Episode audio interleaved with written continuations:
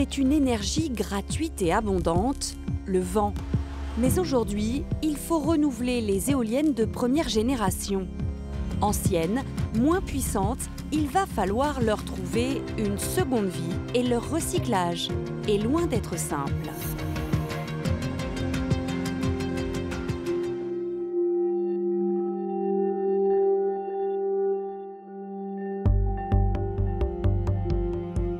In northern Jutland.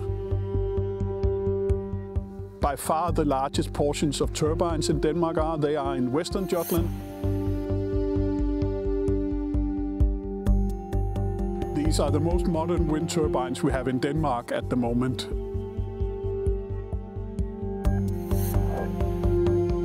Behind me is a turbine that produces 3.6 megawatt, which is enough to power about 3,000 households. Here we already had wind turbines. Uh, it was old turbines uh, erected in the late 80s uh, and they were obsolete. Some of them were not running, so it was not a well-functioning wind farm.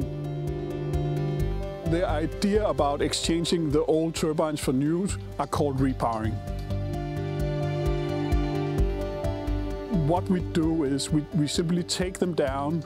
Some places we reuse the turbines and then we put up modern turbines, most likely less turbines than the number we have taken down. There's a large concrete foundation under any turbine. In some markets we cover that with soil and in some markets like Germany it is actually removed most likely by blasting so that there is no trace left of the foundation. In Denmark, we don't remove the foundations. You are actually allowed to put soil on top of it.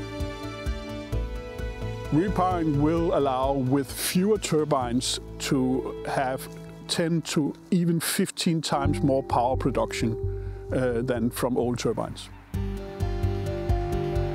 In general, the, the cost is very much the new turbines, new foundations. You also need to put in new cables because the dimensions of an, of an old wind farm, the foundations, the cables, the transformers, won't supply a modern wind farm. There is a big movement in Europe to do repowering, especially in Denmark and in Germany, where we have a fleet of old turbines that are obsolete. In Denmark, we need to replace at least six to 7,000 turbines within seven, eight years. Both Denmark but the rest of Europe is short of electricity at the moment. We need more power and repowering is a way of ensuring that we do get more power. If we can increase the power output from a wind farm by six or seven times by doing repowering. That's a really, really good idea.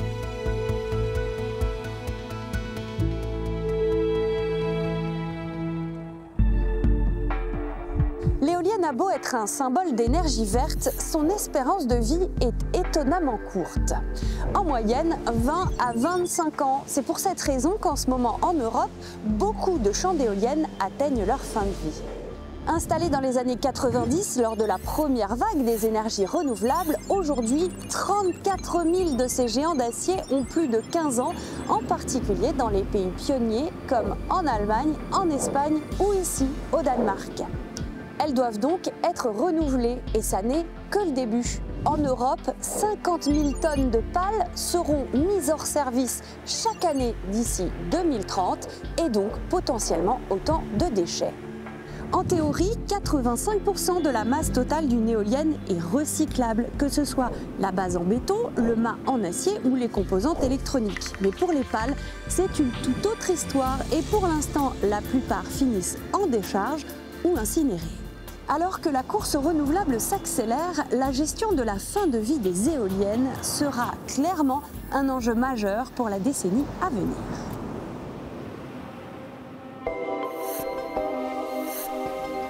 On our campus we have quite many wind turbine blades lying around and those are used for research. I do research on recycling wind turbine blades. Blades are difficult to recycle. The materials that are used in blades, those are not easy to cut um, and those are not easy to separate.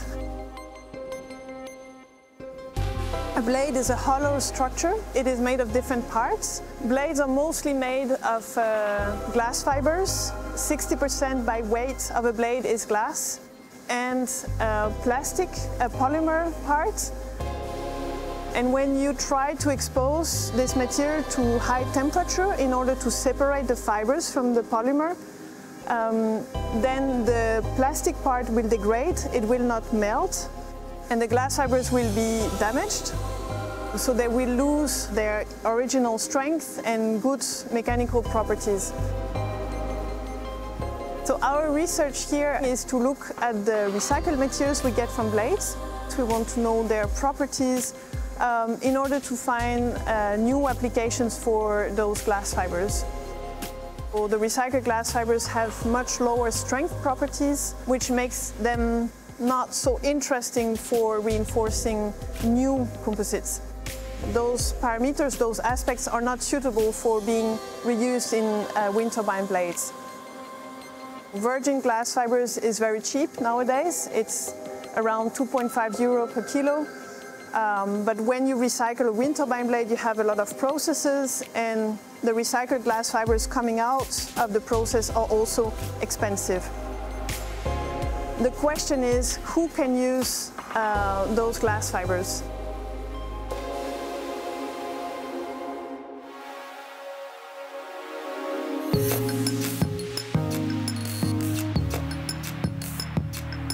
This noise barrier was uh, installed last year and this is the second uh, noise barrier we have manufactured with acoustic absorbent material from uh, recycled wind turbine blades.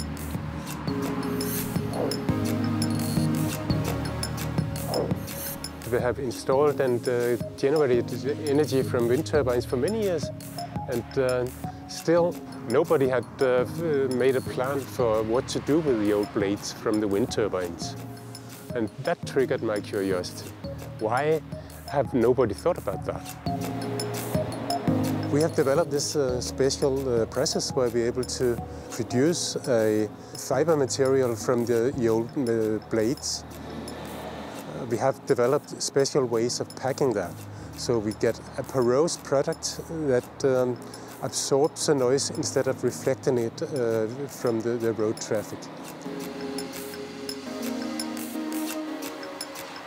We tested this over and over again at, in the laboratory, and we also have some on-site measurements of the difference that a noise barrier make in exactly this, this location.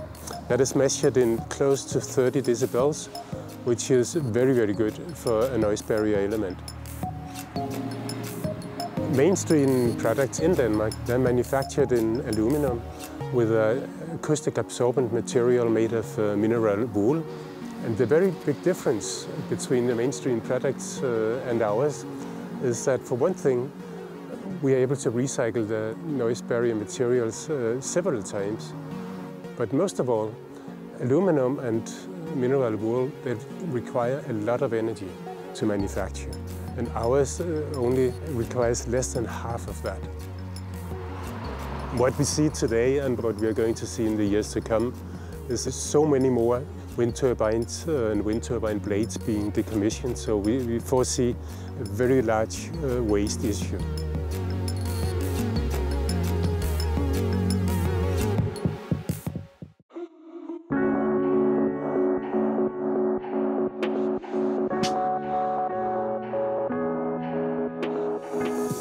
Bien sûr, l'idéal, ce serait une éolienne 100% recyclable, de la base jusqu'aux pales. Alors les géants du secteur repensent la conception de ces géants d'acier pour que les éoliennes installées aujourd'hui ne soient pas des fardeaux pour demain.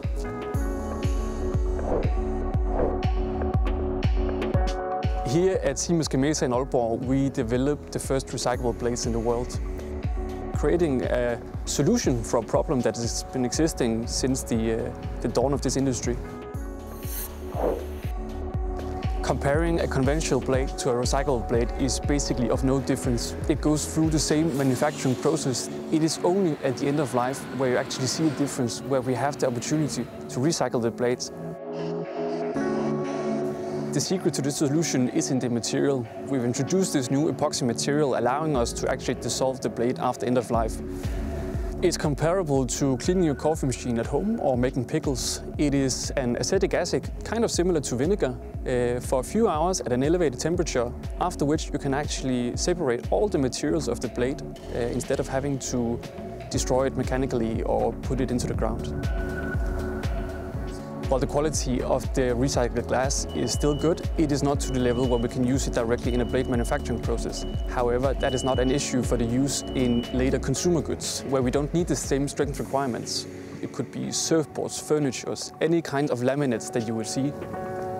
We expect to deliver the recycled blade in full scale as an option from 2024.